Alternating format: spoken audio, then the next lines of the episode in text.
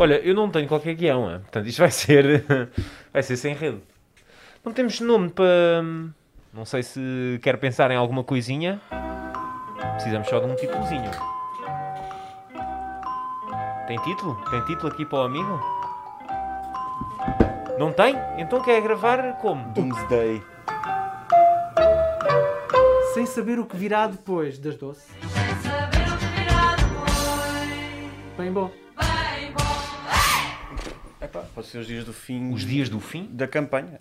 Os, dias, do fim do Trump, os dias do fim do Biden, os dias do fim da América. Ok, os dias, Os dias do, do fim. fim, a pandemia? Os dias, do, os dias tô- do fim o mundo vai acabar. Uh, os dias do fim nós não aguentamos mais isto. Pá, dias do fim, sim. Uh, dias do os fim. dias do fim essa máscara. Pá, Esta tudo. máscara. a minha máscara. Não gostas da minha Os dias do fim estamos a gravar com máscara. Não gostas da minha máscara? Acho. Só A única coisa que gosto da tua máscara é que é azul. O resto Tem assim um é camuflado. tipo camuflado. Não é, é? guerra. Assim, tipo É contra o militar. vírus. Guerra contra o vírus. Militar? É Os dias do fim, que é aqui. seja. Os dias do fim.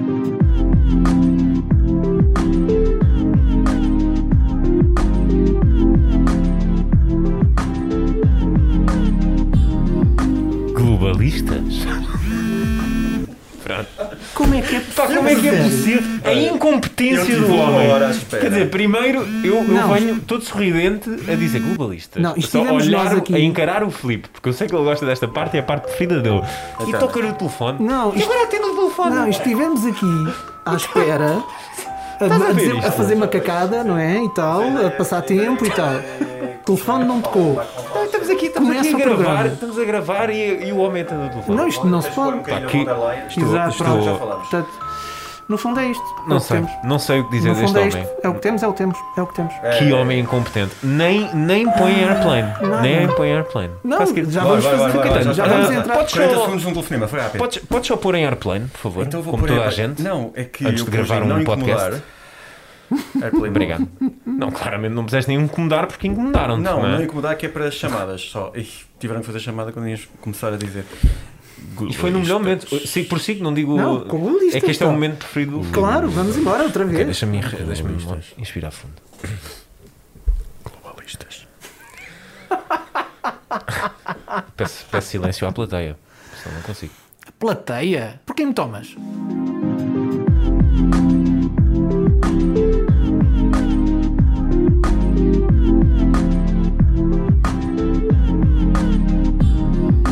Globalistas. Foi o Caetano. Esta semana estamos de máscara. É, é, é uma imposição, uma regra. Não, não gostas de gravar de máscara? Adoro. Ah, sei lá, nunca experimentei, é a primeira vez. É a primeira vez que estamos a gravar de máscara, já viste isto? É. Próxima Até agora estou bem, estou só a ofegar um bocado, mas Não, não, não. estou ok. Agora vai ser Não é? sempre assim. Sempre ok. Estou ok. Muito bem, disseste que não tinhas gostado da minha máscara, mas pronto, isso fica para outra altura. Estamos a gravar eh, a uma quarta-feira, Filipe Caetano, estamos aqui a manter o calendário em altas. hã? Vamos. Assíduos, Assíduos? assíduos.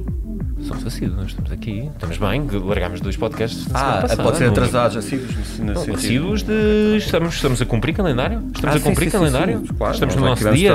Quarta-feira, 28 de outubro de 2020. Tema da semana: Os Dias do Fim. Estamos a menos de uma semana para as eleições mais aguardadas dos últimos anos. This is the most important election of our lifetimes. This is the most important election, in the history of our country. not because I'm running, because what's at stake. The next president is going to determine not just the next four years, but what the next decade or more is going to look like. This towering American spirit has prevailed over every challenge and lifted us to the summit of human endeavor. And yet, despite all of our greatness as a nation, everything we have achieved is now in danger. Nesta altura, todas as sondagens dão favoritismo a Joe Biden, o candidato democrata à Casa Branca. Mas Filipe Caetano, porquê é que temos tanto medo das sondagens, ainda que a vantagem de Biden seja óbvia? Sensação de déjà vu. Já És, sobre trans- isto. és transportado, és transportado para há 4 anos. É Não, não, não. tô- Sou transportado para ontem à noite.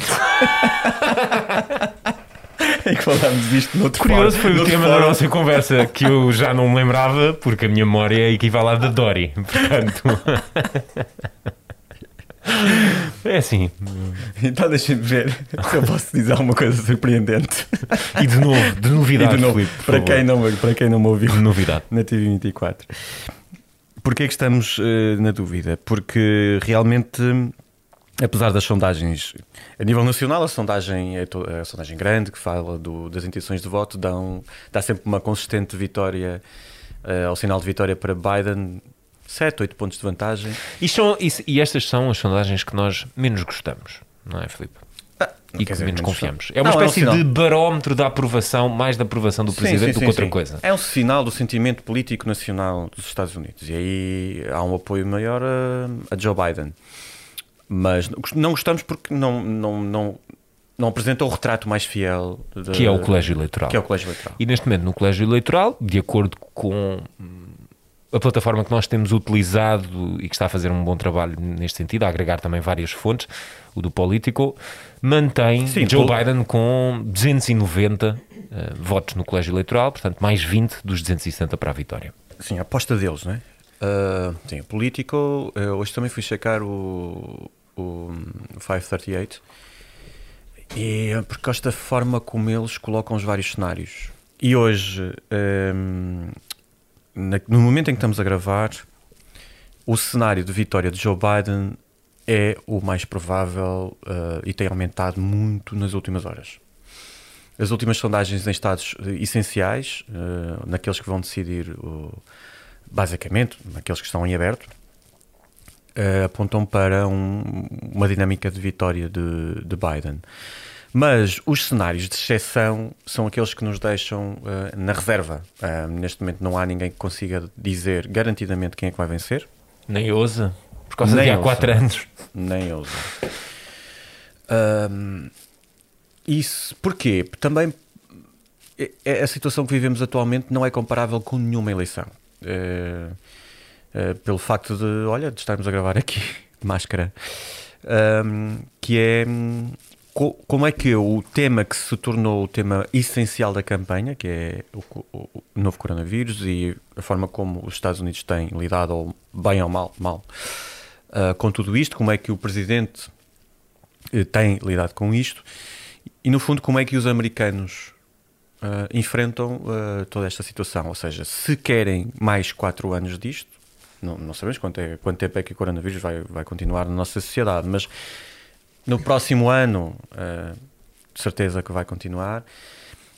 Quem é que vai lidar melhor com isto? Eu acho que é o tema ah, relevante. E nós vemos ações de campanha de Donald Trump com Total milhares de pessoas. e total aliada da, da realidade atual.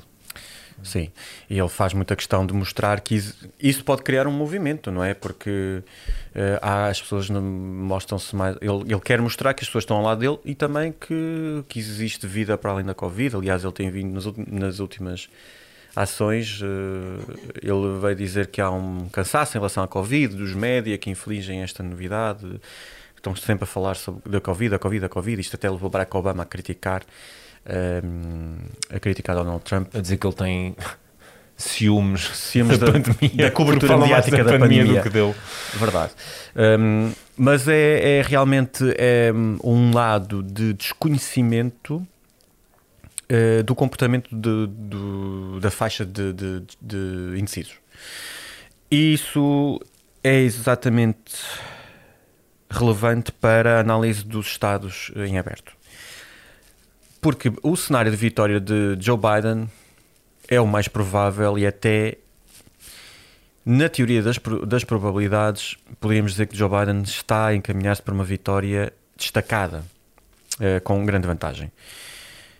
Mas, a mas assente eh, em vitórias que não são muito expressivas em alguns estados que são decisivos. Ok. Se ele tiver as vitórias nesses estados, mesmo por pouco, a vitória eh, pode ser retumbante, ou seja, pode ser uma vitória eh, alargada. Se esses estados, a certa altura, os incisos, uns forem para um lado, ou para o Trump ou para o Biden, eh, poderá abrir-se um cenário de, de indefinição durante bastante tempo. Então vamos fazer aqui um exercício teórico, confiando naquilo que as sondagens nos dizem relativamente ao- aos estados em aberto e confiando que Biden está numa trajetória de vitória, o que é que seria preciso a Donald Trump para virar o jogo, digamos assim? Imaginemos que daqui. Nós, nós, nós na terça-feira vamos passar a noite juntos, não é, João?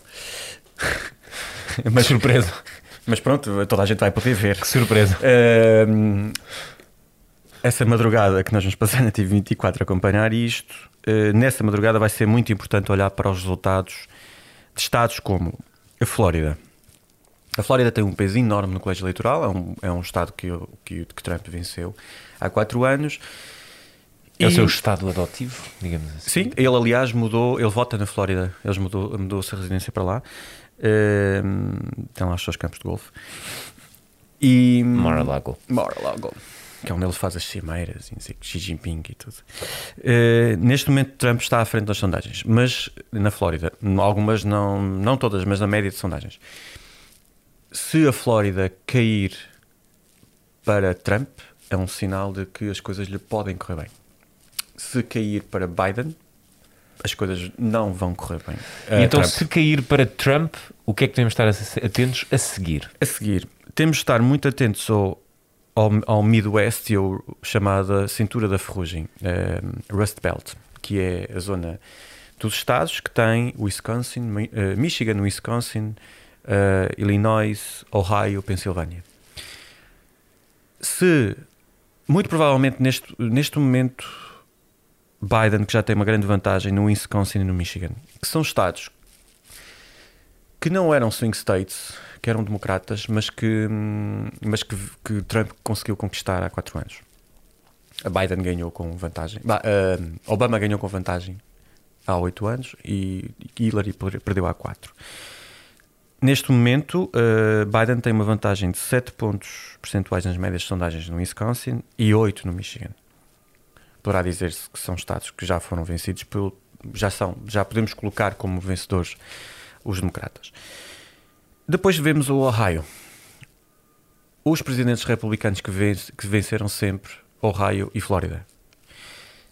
Imaginemos, se Trump tem uma boa noite e ganha Flórida e Ohio, eu diria que hum, não é garantido que Trump vença, mas que vamos ter uma confusão enorme na semana seguinte, na, na semana, nessa semana, nos dias seguintes porque todas as atenções se viram para a Pensilvânia.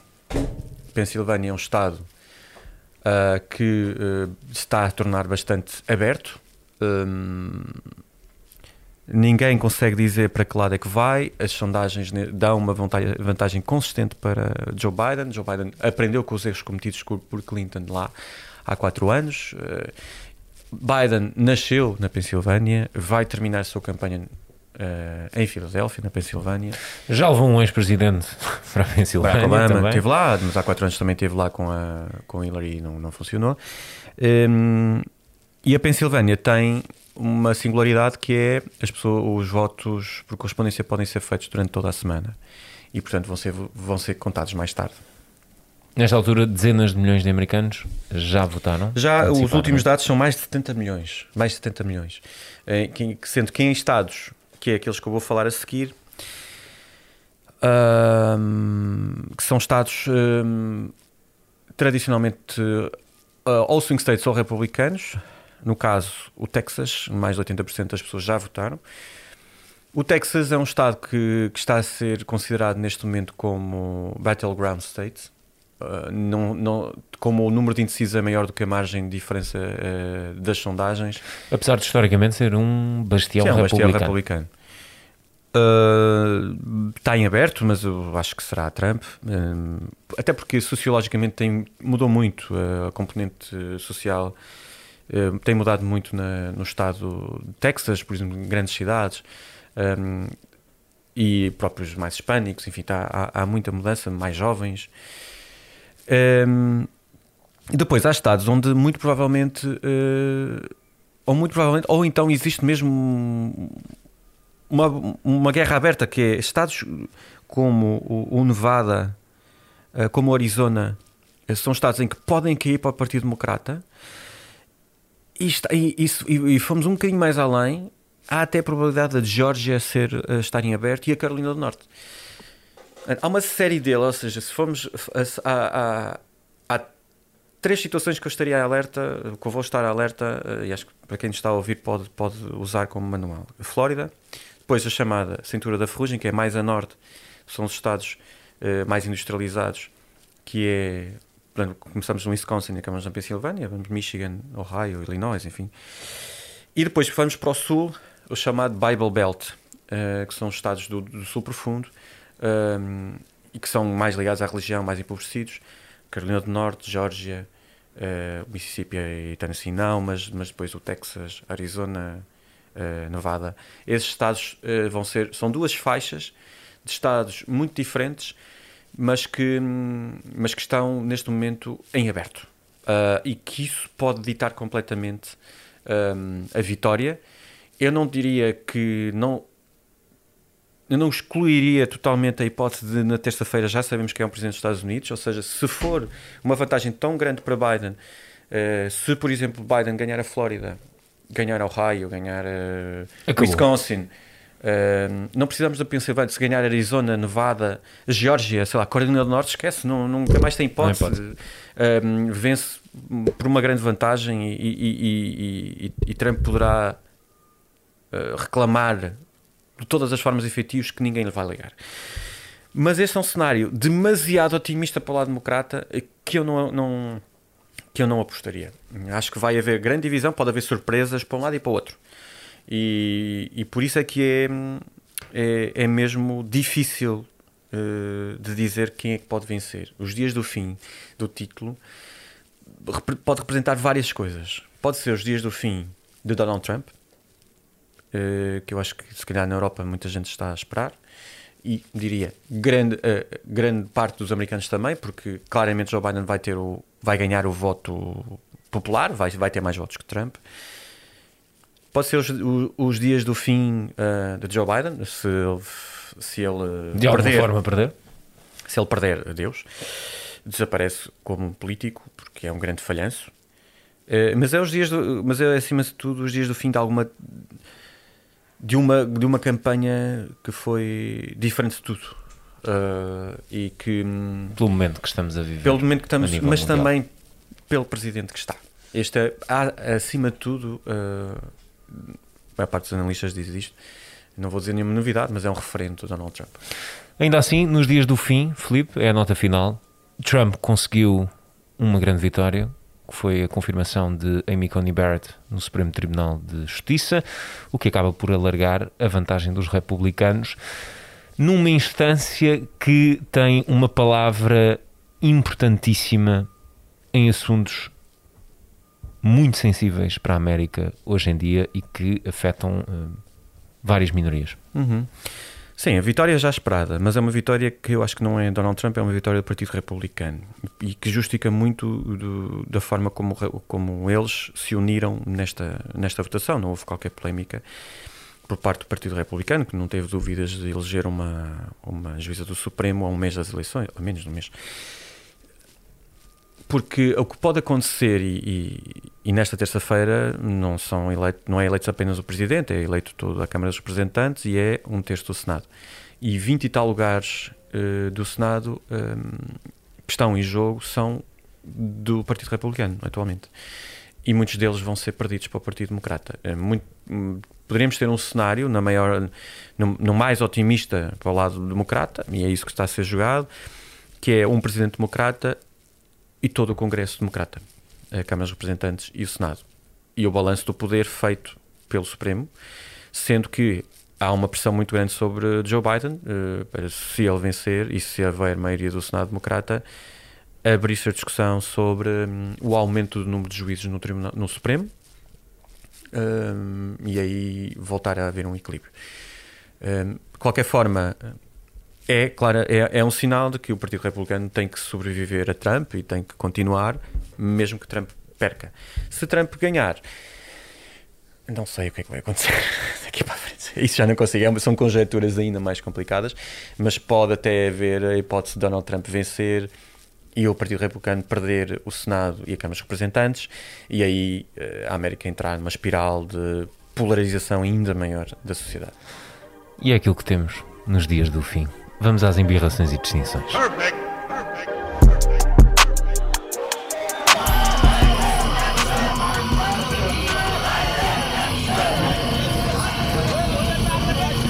O presidente francês Emmanuel Macron está a provocar uma onda de indignação e fúria no mundo muçulmano. Tudo estalou depois do homicídio brutal de um professor nos arredores da capital de Paris, tema que abordámos na semana passada, em Globalistas. Fez razão para esta indignação no mundo muçulmano, Filipe? Hum, Já como vimos na semana passada, eu não, não acredito nada nisso, mas, mas é eh, factualmente tem havido uma revolta do mundo muçulmano eh, por uma série de coisas, eh, começando pela por um discurso muito forte de, de Macron contra como é que ele dizia? C'est le séparatisme islamiste. O islamismo separatista. Isso levou a reações, nomeadamente dos, de- do governo turco, A diplomatic row between Turkey and France is threatening to become an international firestorm as leaders across the globe enter the fray. On Saturday, Paris recalled its ambassador to Ankara after President Erdogan said his French counterpart, Emmanuel Macron, needed mental health checks, comments that the Elysee Palace called rude and insulting. Instead of backing away from the comments, Mr. Erdogan repeated his remarks. Não é que nos impressione eh, isso vindo da parte de Erdogan, mas sim. Não, mas uh, no outro dia até eu apercebi-me apercebi disso por uma troca de, de, de- de- comentários entre o, o diretor de comunicação do governo turco com o comissário Margaritis Chinas dos Direitos Humanos. Um, em que o Margaritis dizia que esses são os valores europeus, portanto, defendendo também o- a postura do, a postura de Macron e dizia porque o ataque era ah, há uma perseguição dos líderes europeus ao islamismo Quer dizer, é, é, é, é de um extremismo de que não é uma tem mensagem muito perigosa também. é uma mensagem muito e que perigosa só alimenta esse separatismo que é criticado pelos líderes É. políticos. E o sinal de a decapitação do, do, do professor Samuel Paty é, é o resultado de muito deste, destas posições extremistas por parte de governos irresponsáveis como, como, são, como são de Erdogan. Ahm, e no- o que tem havido nos últimos dias é agora já um escalar de protestos contra direcionados a, A Macron. Bandeiras queimadas, esse tipo de coisa. Em vários locais Em do, vários- do mundo em vários islâmico, países, em vários países. uh, xiitas e sunitas, não, e até persas, é? enfim, o o, diplomata, Irão. o diplomata- o embaixador francês foi convocado no Irão. Exatamente, o próprio Irão veio uh, queixar-se. E agora, esta terça-feira, a, a edição do Charlie Hebdo, o que é que é? É uma foto, é, é uma caricatura do Erdogan, claro. E a dizer, ah, ok, ok. Uh, como é que é? Públicas virtudes, vícios privados. É uma- um bocado assim do género. Uh, eu acho que valia a pena irem procurar.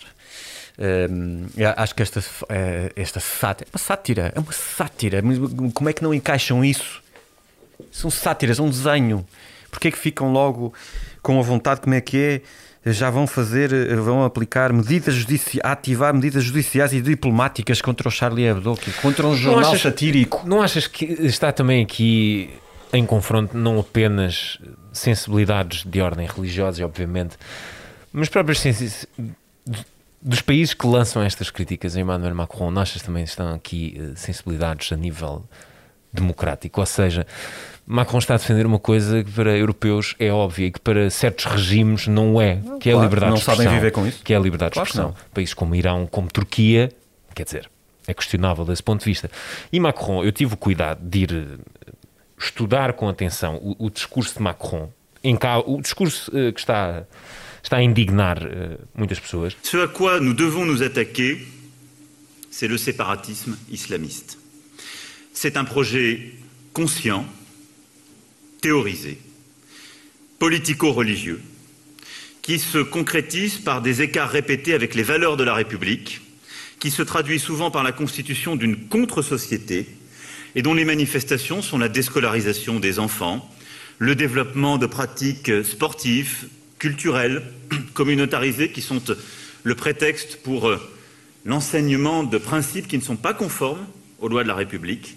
C'est l'endoctrinement et par celui-ci la négation de nos principes, l'égalité entre les femmes et les hommes, la dignité humaine. E é interessante como Macron eh, também reconheceu o papel de França domesticamente alimentar eh, esse separatismo e a falhar às suas comunidades eh, eh, imigrantes.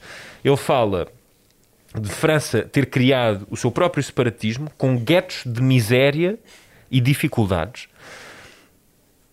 E diz ainda: criámos também distritos onde a promessa da República nunca mais foi mantida e por isso distritos onde a sedução por estas mensagens e estas formas mais radicais tornaram-se, eh, se tornaram eh, fontes de, de esperança para essas pessoas que foram marginalizadas. Portanto, há aqui uma assunção de culpas por parte de, de Macron eh, ehm, neste debate. E é por isso que eu não, não compreendo e acho de uma violência esta- as imagens que nós vimos nos últimos dias de, de- de protestos de milhares de pessoas e a queimar bandeiras e, e- não sei. Acho que Macron esteve muito bem na gestão eh, deste assunto, naquilo que foi a sua, sua reação ao, ao homicídio do, do professor Sa- Samuel Paty. E depois não nos podemos esquecer também da, tradição francesa. Em, em- Estas coisas são muito a sério em França. Não, isto pode parecer demasiado óbvio, mas os franceses levam isto muito a sério. Levam isto muito a sério. A defesa da, da democracia e das liberdades individuais, incluindo a liberdade de expressão. Portanto, é um assunto que eh, promete continuar se Erdogan também eh, eh, prosseguir com esta fogueira, porque é o que ele está a fazer. Continuamos aqui no território da religião, mas para distinguir, em contraponto, aquilo que foram as declarações do Papa Francisco e de uma enorme abertura relativamente eh, aos casais gays e a reconhecer o direito aos casais gays a terem uma família e, no fundo, a defender as uniões civis dos casais gays. Gostaste de ouvir estas declarações? Gostei. Eh, aliás, de uma forma geral, gosto da postura de Papa Francisco. Não a nível religioso, porque não conheço profundamente isso. Não, apesar da minha, da minha formação católica, não sigo a religião, não, não pratico. Não, neste momento, não sou. Não estou ligado à religião, portanto, é apenas do observador. Não, não sei bem sequer qua- quais são as suas posições a nível da organização interna da Igreja, nada disso. Apenas o considero como uma figura influente a nível eh, mundial, quase uma figura política, não é? E fico s- quase sempre surpreendido hum, porque, comparativamente com outros papas, ele é alguém que tem uma visão mais moderna da sociedade isso agrada-me e por isso sugeri hum, distingui-lo pela positiva, porque acho que da parte da Igreja, da Igreja como instituição, não existem este tipo de sinais. Hum, eu devo confessar que uma das coisas que me fez afastar da Igreja foi na altura do referendo do aborto, Eh, e por isso, hum, para mim, foi muito simples escolher o lado em que deveria estar, porque a Igreja era inamovível em relação a esse aspecto. Acho que tem- temos vindo a assistir a algumas mudanças porque a própria sociedade pressiona a Igreja a, mudar. Um, e neste aspecto acho que hum, o Papa Francisco tem vindo a assumir uma série de posições, eh, eh, pelo menos aquelas que, que vão para além das dos dias, que são surpreendentes e são surpreendentes sempre pela positiva. E acho que este sinal que ele deu, que pelo que sei, não representam a postura da Igreja, mas apenas a opinião dele, é uma opinião, acima de tudo, eh, humanista eh, e de respeito eh, pela vida das pessoas. Ninguém obriga, ou seja, ele não está a obrigar que a sociedade seja convertida a isto. Ele deu a sua perspectiva e eu acho que é uma perspectiva normal de uma pessoa esclarecida nos dias de hoje. E sendo uma pessoa tão importante que, toda a que tanta gente ouve, e uma pessoa ponderada, eh, obviamente ele pensou muito antes de dizer isto e sabe que dizendo vai, vai ecoar. Eu concordo contigo. Hum, acho que é mais um sinal naquilo que tem sido o caminho do Papa Francisco, daquilo, que nós podemos eh, acompanhar como, como jornalistas e temos, e temos acompanhado nestes últimos anos. Eh, eu não tenho qualquer ligação à religião, nem, nem sou batizado, portanto. Hum, mas. Mas temos acompanhado este- esta, esta trajetória do Papa Francisco, obviamente com, com uma, com uma posição mais progressista, digamos assim. Eu gosto de imaginar, e tive a oportunidade de, de, eh, aprofundar este tema ehm, com teólogos e, e, aqui na TVI 24. E de facto, eu gosto, eu gosto de pensar em Francisco como o Papa que vai criando as fendas no muro. Não acredito que seja o Papa que vai, de facto, consolidar uma transição radical da Igreja como, como instituição. Acho que isso ainda vai demorar. Mas quero pensar eh, nele como uma figura que vai tentando carregar aos ombros a Igreja para, no sentido da integração e, e, e, e da harmonia com aquilo que é a sociedade hoje em dia, com aquilo que é o mundo hoje em dia. Acho que tem enormes batalhas internas para travar, por isso é que digo que não, não creio que isto será concluído no seu pontificado, nem, nem no próximo, eventualmente, mas espero que abra caminho a que e que seja o início de uma, de uma caminhada ah, ah, nesse sentido. E acho que é uma mensagem, como, como tu disse, teve um impacto óbvio no mundo inteiro, porque é a figura que é, e sabe perfeitamente que vai, vai ter essa, esse, esse eco ah, a nível mundial. E acho que é uma forma de tentar também proteger a Igreja do esquecimento, digamos assim. Percebes o que é que eu quero dizer? Ou seja, de preparar a Igreja para que se adapte aos tempos que vivemos e àquilo que é uh, o mundo hoje em dia. E se não acompanhar esse processo, e creio que é isso, uh, que é essa a, in- a intenção do Papa Francisco, se não acompanhar esse processo, que significado é que terá daqui a uns anos? Ou para as próximas gerações? Que significado é que terá? Portanto, fica a nossa distinção. Acho que é a primeira distinção ao Papa Francisco que fazemos em globalistas. Muito interessante. Vamos para as recomendações.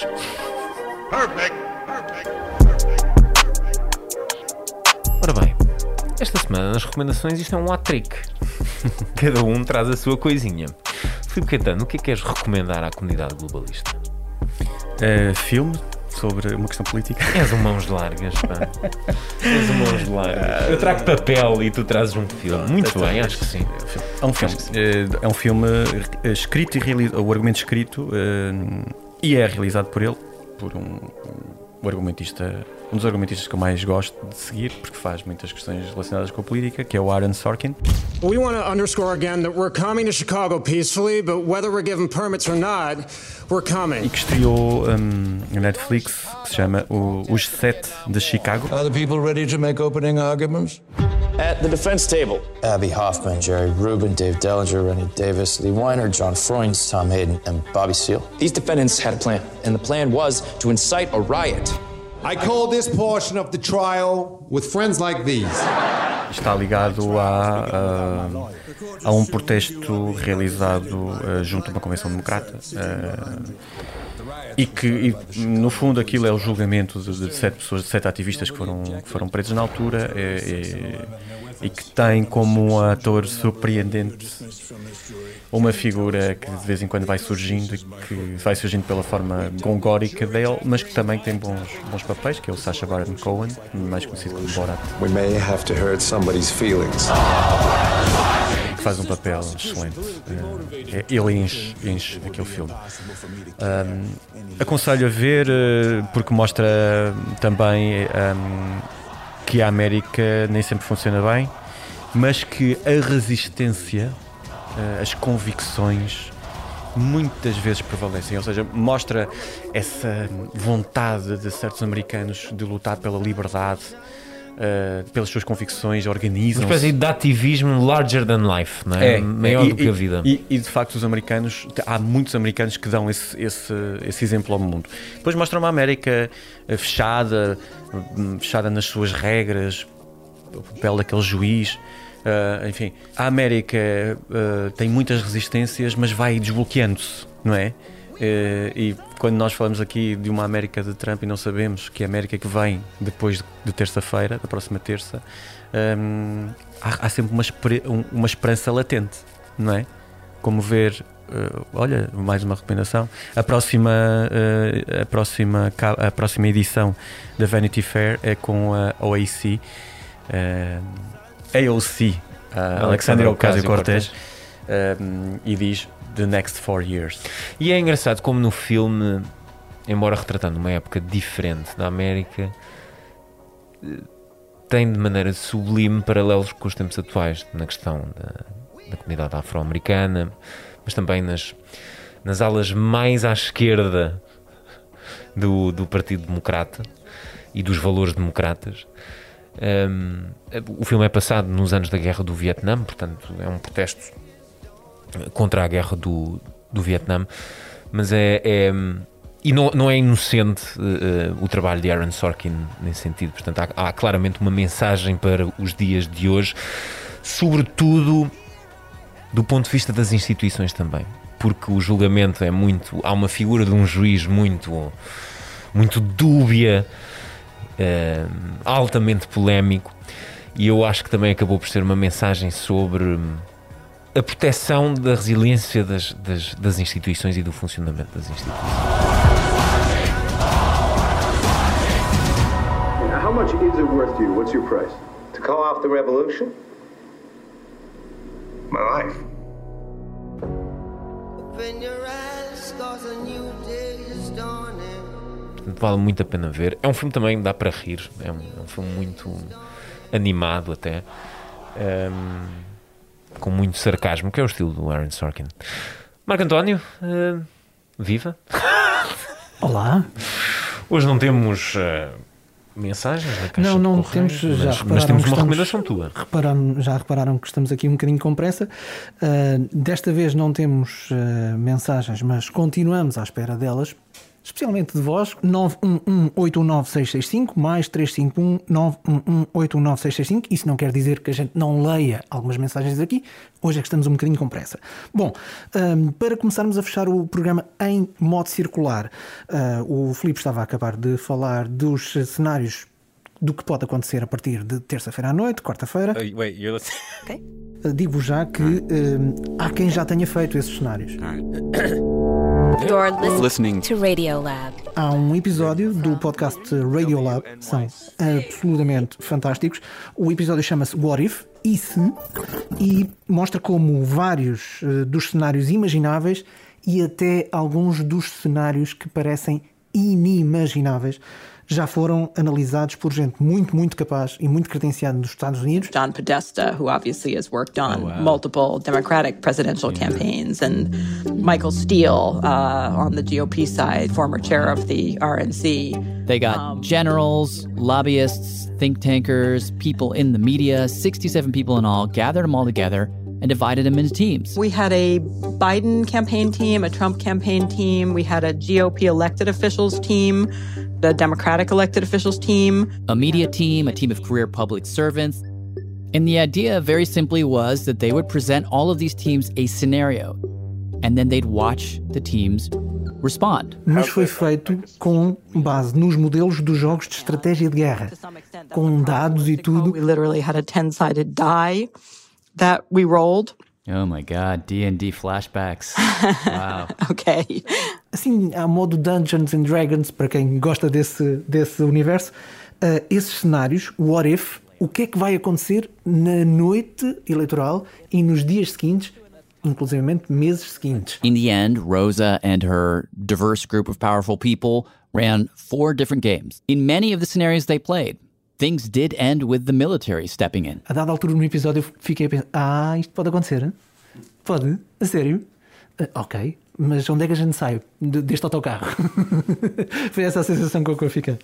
Fica a recomendação, estou muito curioso porque não conhecia esse podcast, vou ouvir. Muito obrigado, Marco, Marco António. Eh, It's my job. O que eu trago, o que eu trago eh, portanto, um já propôs um filme, outro já propôs eh, um podcast e eu agora proponho papel, meus amigos. Pois é. Ehm, está relacionado através do autor, de certa forma, com o título do nosso tema da semana, Os Dias do Fim, Francis Fukuyama foi, foi o, o intelectual que imaginou o fim da história quando, com a queda da União Soviética, embora saibamos que esse fim da história agora parece estar em suspenso. Um, mas eu vinha recomendar o último trabalho dele, já tem dois anos, se não estou em erro, mas é uma boa. É um bom espelho daquilo que é uh, a política hoje em dia. O Kuyama, no fundo, olha para lá do espectro tradicional esquerda-direita para mostrar como uma política está tão fragmentada e hoje em dia tão fragmentada por questões de eh, identidade. As políticas hoje em dia são marcadas por questões de identidade. Obviamente que faz aqui uma espécie de recensão histórica ehm, do que é que significa esta procura de identidade, mas sobretudo uh, procura de reconhecimento pelo outro. O homem até recua a Rousseau, portanto isto é, é assim uma aula de filosofia política muito interessante. Um, ensaio que eu até estudei no liceu, curiosamente.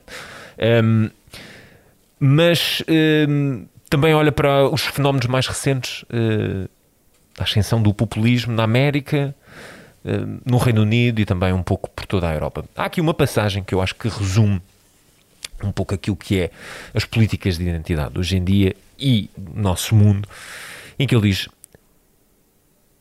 as políticas de identidade contemporâneas são guiadas pelo desejo de, uma, de um reconhecimento igual por grupos que foram marginalizados pelas suas sociedades. Mas esse desejo de um reconhecimento igualitário pode facilmente descambar numa exigência de reconhecimento da superioridade desse grupo. Isto é, em grande parte, a história do nacionalismo e da identidade nacional, bem como certas formas de extremismo religioso político hoje em dia. Portanto, acho que é uma citação que se enquadra bem com as questões que tratamos aqui neste episódio de Globalistas. Fica concluída mais uma sessão, cara comunidade. Como diria o Papa Francisco, seja o que Deus quiser. Sim, até porque a gente não sabe como é que vai ser o próximo episódio. Exatamente. Nem quando, nem como. Não Portanto, sabemos. Não sabemos. Acho que estamos muito como as eleições americanas. Comunidade globalista. Para a semana veremos. Um abraço. Grande abraço.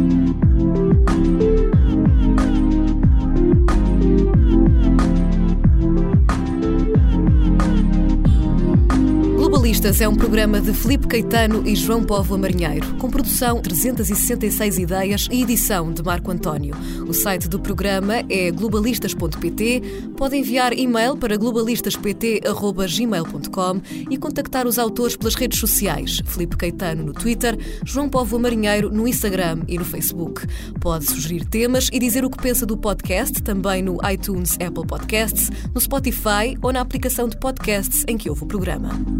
Thank you.